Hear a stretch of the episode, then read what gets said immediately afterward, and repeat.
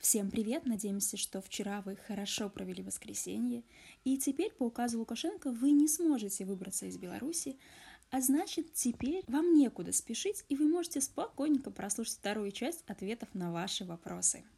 Как ты думаешь, наказали ли героев со слитого видео, где Лукашенко вышел на разгон? Там, где смеялись на того, что он вышел с автоматом, да, это видео. Во-первых, я думаю, что Александр Григорьевич не видел это видео, что мы его не показывали, чтобы его не разочаровывать. Но это можно было сделать, идентифицировать этих людей. Но, как вам объяснить, я, это просто два человека, или сколько их там было, которые попали на кадр, а на самом деле их было гораздо больше. И почему вы должны наказывать именно тех? То есть, наказывайте всех. Ну, эти типа спалились, да? Ну, типа, кто спалился, того и накажем. Нет, я думаю, их не наказывали, скорее всего, максимум там помахали пальцем. По крайней мере, я бы, будь на месте руководителя, я бы не наказывал это как-то неправильно. Вот. Но если уже начну за такое наказывать, то это вопросики по дисциплине еще больше полетят. Сейчас очень многие получают штрафы и сутки. Если кто-то не знает, сутки тоже нужно оплачивать. Как ты считаешь, правильно ли вообще оплачивать вот эти сутки, которые тебе дают за какие-то ну, нереальные нарушения, за 23-34, которые там не совершал, шел в магазин? И как ты считаешь, нормально ли вообще их оплачивать, и нормально ли, что их оплачивают фонды? То есть, по сути, деньги возвращаются в бюджет. Нормально ли это, правильно ли это? Ну, если у вас ничего не арестовали, не платите. Но потом к вам придут запи. Но это долгая процедура. Но формально, да, вы как бы поддерживаете бюджет, но это личное дело каждого. Но я бы, наверное, максимально увидел вот этой процедуры. То есть платил бы там рублик, два, говорил, что у меня нету. Но я бы максимально поднагадил, но в конце концов, наверное, пришлось заплатить, потому что ты же там официально не можешь выехать из страны, пока у тебя этот штраф висит. То есть, как вы понимаете, у власти много механизмов давления, и поэтому, скорее всего, все-таки я платил. А второй вопрос в плане механизма, что вообще, как бы, мне дали сутки, почему я еще за это плачу? За еду. В плане правовой. Ну, наверное, но все равно. Я считаю, что как бы в будущем, ну, то есть какие-то фонды должны формироваться, то есть бюджет так, что какая-то часть средств должна выходить именно на вот это вот. Хотя, с другой стороны, там уже не только хорошие люди попадают, есть люди, которые туда и заслуженно. Поэтому, наверное, в принципе, сама идея это правильная, что хотя бы за еду ты должен платить. Хотя она там, мягко говоря, наверное, не лучшего качества, но, но это все-таки лучше, чем ничего. Кто лучший министр внутренних дел? Хороший вопрос. Такой другой вопрос. Как вообще оценивать лучший, не лучший министр, по каким качествам? Ну, так, если с большего возьмем э, Юрий Захаренко, наверное, ответил. Ну, в силу того, что у него хватило мужества, скажем так. Вот, но я при нем не работал, не знаю, как это тогда было и каково, поэтому какой-то оценки давать не могу. В целом, наверное, вы понимаете, такая должность, которая просто тоже банальный исполнитель, от него многого не зависит. Ну, конечно, можно проследить там параллели при одном, при втором, при третьем. В этом плане, как бы, сейчас очень страшная прозвучит вещь, меня Юрий Караев более чем устраивал. Говорят, что очень легко отмазаться от любого практически дела, если у тебя есть деньги. Твое отношение к взяткам, брал ли ты взятки и давал ли ты кому-то взятки? Ну, кстати, да, наверное, можно будет одну из историй рассказать. Люди все-таки просят, эй, а где же истории, хочется истории. Ну, наверное, эту тему Просто, понимаете, многие мы не рассказываем, потому что это в, в контексте могут люди вспомнить и идентифицировать меня. Но это, наверное, уже никто и не помнит, это было давно и неправда. Про взятки я расскажу. Мое отношение к взяткам, то есть это однозначно плохо. Взяток сам никогда не давал. С этим борются. Раньше ГУСБ над этим очень сильно боролась. Там, условно, тому же сотрудника ГАИ, там подсаживается какой-то подсадной человек. И это, причем, люди там даже в тюрьму садились за 5 рублей и меньше. Вот. И это даже было не в формате, что взятка, а вот э, вам ситуацию, действительно кейс, который был что вот какое-то нарушение, останавливает сотрудник ГАИ, все, и человек расплачивается там на месте, но крупной купюрой, и не хватает у сотрудника сдачи. И там буквально 2 или 3 рубля.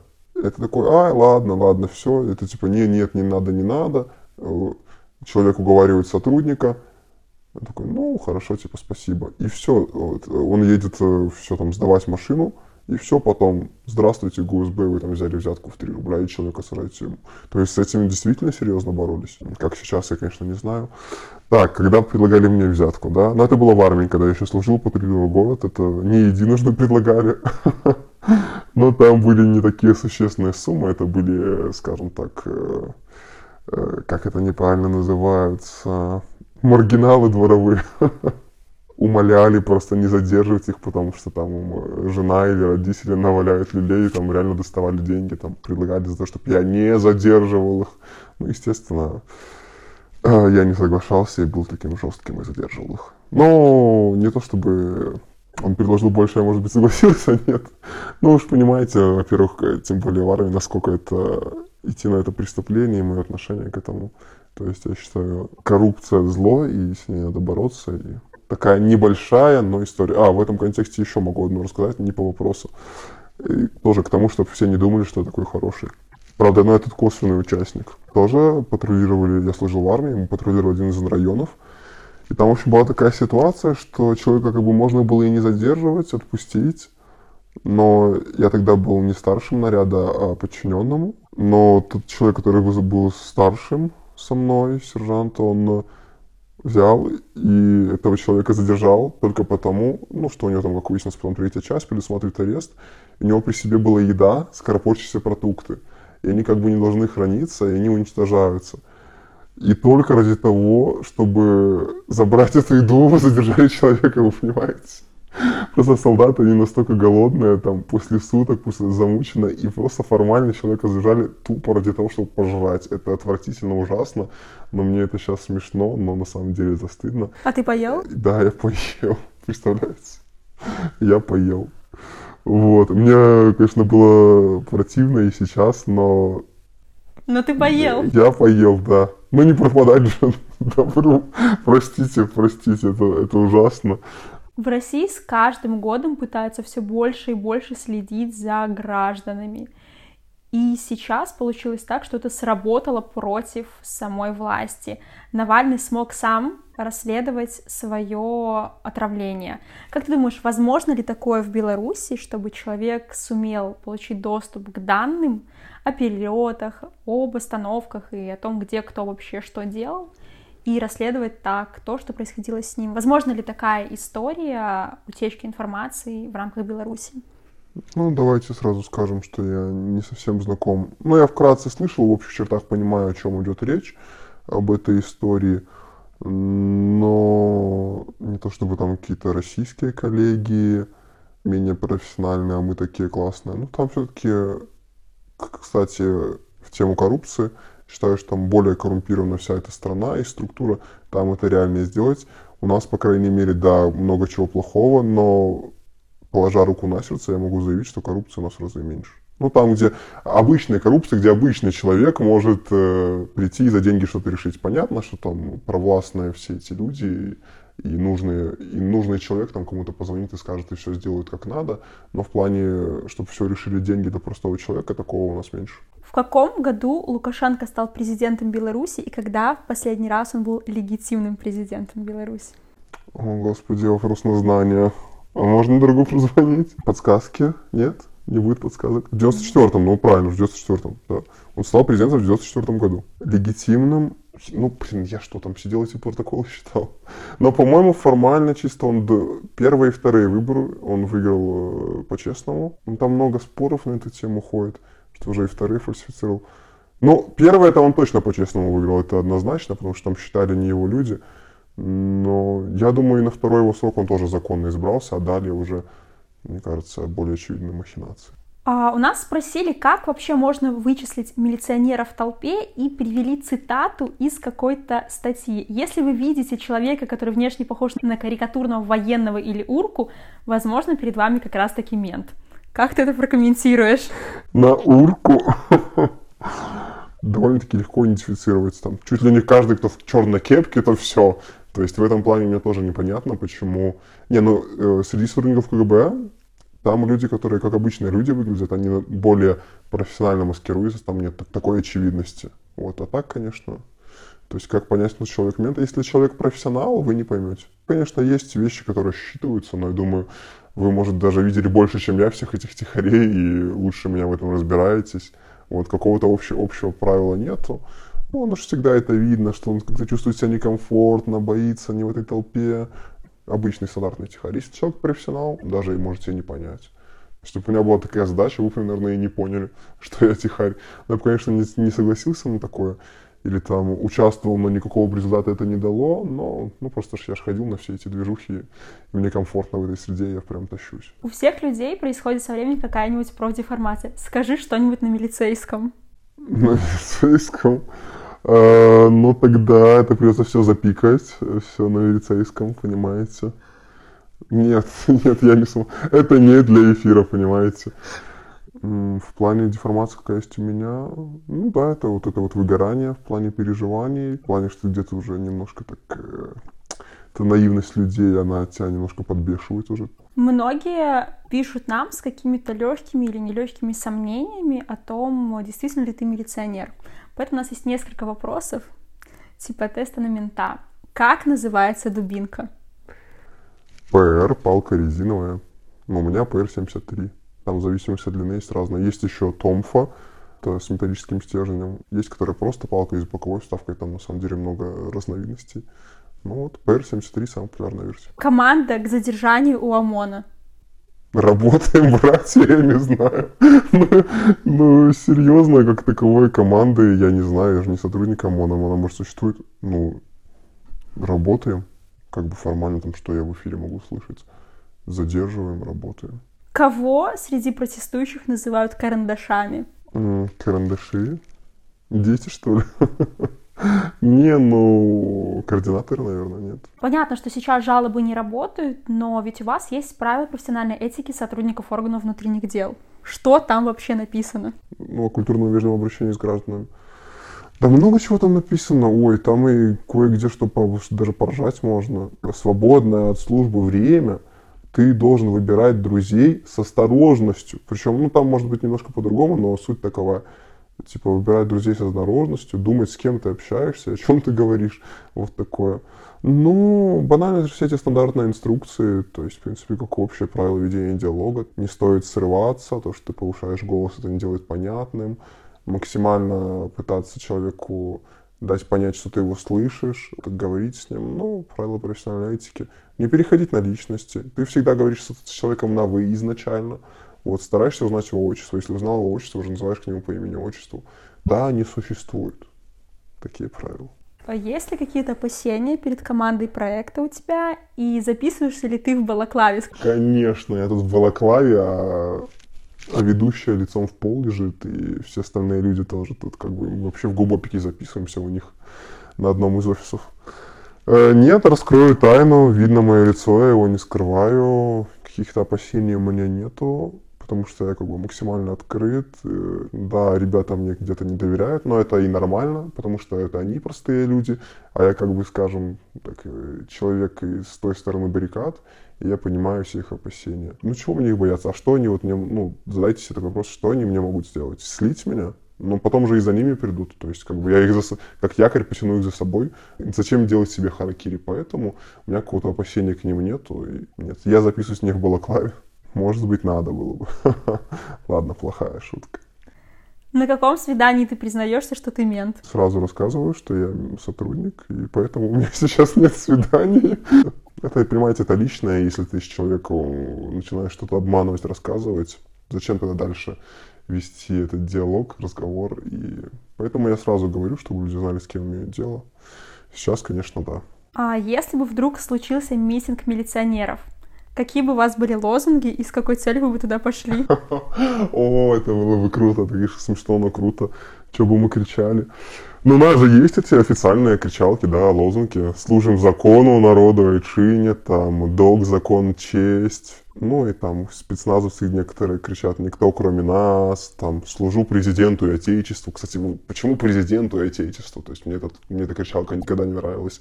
Есть всякие песни военные, классно. Я бы, может, вспомнил, как это мне очень доставляло удовольствие петь.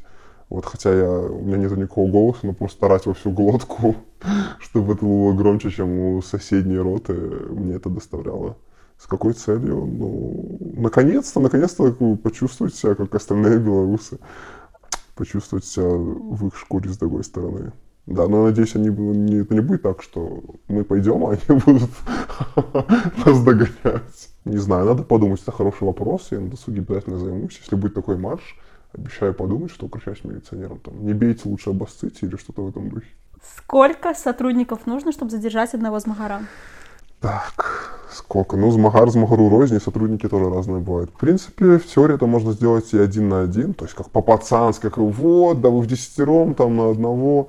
Э, но вы же понимаете, что чем меньше сотрудников, тем больше насилия придется применить к этому человеку. Ну, то есть возможно применение насилия, когда там уже человек видит, что их больше, скорее всего, будет меньше сопротивляться.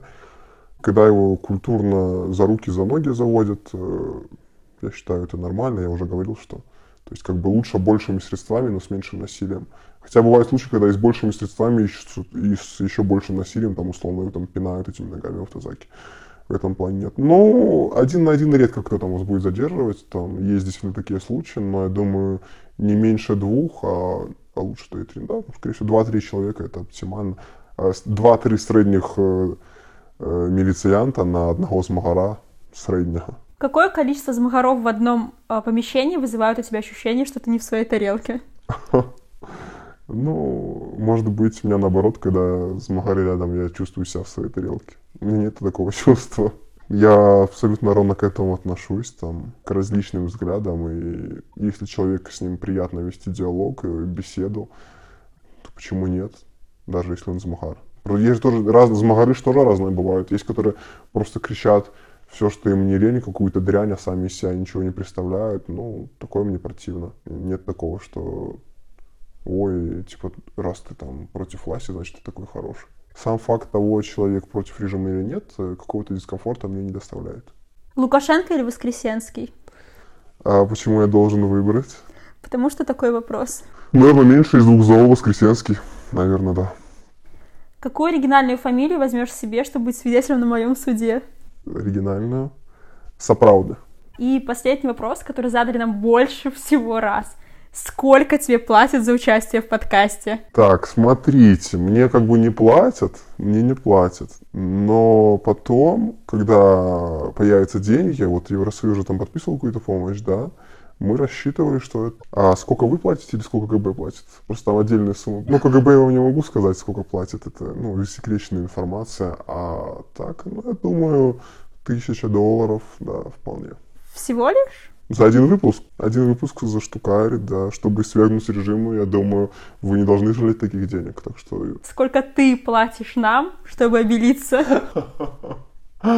О, сколько я плачу. В рабство продался просто, да. Спасибо всем за то, что дослушали нас до конца. Очень приятно, что вы так долго были с нами. Больше месяца уже этот проект. То есть спасибо всем, кто присылал нам что-то, фидбэк. Вы просто замечательно. Я до сих пор не верю, что ни один человек не пожелал мне смерти, либо чего-то такого. Действительно, негативных комментариев там было два или три. И спасибо даже этим людям. Да, это такой тоже негатив, он тоже какую-то пользу приносит. И тому человеку, который писал, что я тут пытаюсь прославиться, но почему-то мне не ответил, как можно прославиться анонимно. Даже тебе спасибо, да. Очень многим спасибо, люди, вы настолько искренние, это вдохновляет. Некоторые нам пишут истории своего задержания, рассказывают, как они слушают там подкасты, там чуть ли не целой семьей, что это правильное дело, классно, не останавливайтесь. И мне нисколько не жалко какие-либо будут последствия за этот подкаст, даже если им подвергнусь. Не то, чтобы себя восхваляю, но мне приятно, что я делаю что-то нужное. Это спасибо вам огромное. Отдельно спасибо тем, кто не побоялся задавать нам эти вопросы сегодня. Вы классные. Вот. Спасибо ребятам, ребятам, которые меня втянули в это все. Я им искренне, бесконечно благодарен. Все вот очень много спрашивают также про внутреннюю кухню, ну, мы скажем впоследствии. Но я бы вам хотел сказать одно, что если бы вот не ведущий этого подкаста, вы бы не услышали вообще ничего, максимум один выпуск. Просто каждый раз, когда мы что-то записываем или что-то, я такой сижу, да нет, это никому не интересно, никто не будет это слушать, да это вообще надо все похерить. Да нет, я не буду, не хочу, но мне показывают ваши отзывы, объясняют как-то, что нет, это тебе кажется, что это не важно, а на самом деле люди хотят это слышать, и это очень даже как полезно. И это тоже вдохновляет, и, то есть они меня, так сказать, подсадили где-то на это, и в их этом очень большая заслуга, и я им благодарен, и как бы вы им должны быть благодарны именно вы им за то, что им, а не мне, за то, что этот проект есть таким, какой вы его видите сейчас. почему я этого не сделал раньше, но лучше поздно, чем никогда. И я хочу извиниться перед многими из вас. Есть, наверное, какие-то конкретные фамилии, перед которыми хочу извиниться, но это я сделаю позже, когда это будет более безопасно. Э, что в ходе службы, да, были не все ситуации, где я смог кому-то помочь, где я не все делал правильно. И в целом, как представитель какой-то этой структуры, мне какое-то чувство стыда и испанского, и не испанского, где-то из-за своих же действий. Мне стыдно, и хотелось бы перенести какие-то извинения для остальных людей. Конечно, я понимаю, что они там для вас ничего, может быть, и не стоят, и... но мне искренне жалко, что такая складывается ситуация, и у многих из нас связаны руки, и мы ничего не можем сделать, и просто являемся молчаливыми свидетелями. За это мне бы хотелось извиниться. Вы замечательные, продолжайте все делать так, как вы делаете. Бояться не нужно, что чего только вы за этот год не пережили. Ну подумайте, и коронавирус, и воду вам отключали, и протесты, и разгоняли вас, и символы у вас пытались э, забрать, ваш флаг запретили, и сколько людей сажали, и били, и, и все это до сих пор не заканчивается, даже мороз, гололед, и люди все равно выходят. И я искренне верю, вы меня вдохновляете в это, в то, что все это закончится тем образом, которым оно должно закончиться. То есть не останавливайтесь, все у вас будет замечательно. Э, надеюсь, что в целом э, вам понравился этот первый сезон. Скажем так, изначально мы задумывали этот проект немножко по-другому. И во втором сезоне меня будет меньше. Ну и это правильно, мы считаем, что э, чтобы не было этой идеализации, как некоторые говорят, что я тут какой-то идеальный милиционер, но рисую картинку, я уже сегодня постарался вам привести истории, чтобы не было этой моей идеализации, что будут появляться другие сотрудники, чтобы вы увидели, что, во-первых, я не один такой, и чтобы это были какие-то разные мнения людей из других структур, из других ведомств, где-то даже будет это, может, и не сотрудники, а где-то смежные структуры, либо ну, люди, которые как-то с этим связаны. Может быть, ребята меня еще позовут, и мне бы хотелось еще рассказать для вас что-нибудь интересное, если вы считаете это нужным. Наверное, у меня все. Еще раз всем спасибо. Живи Беларусь!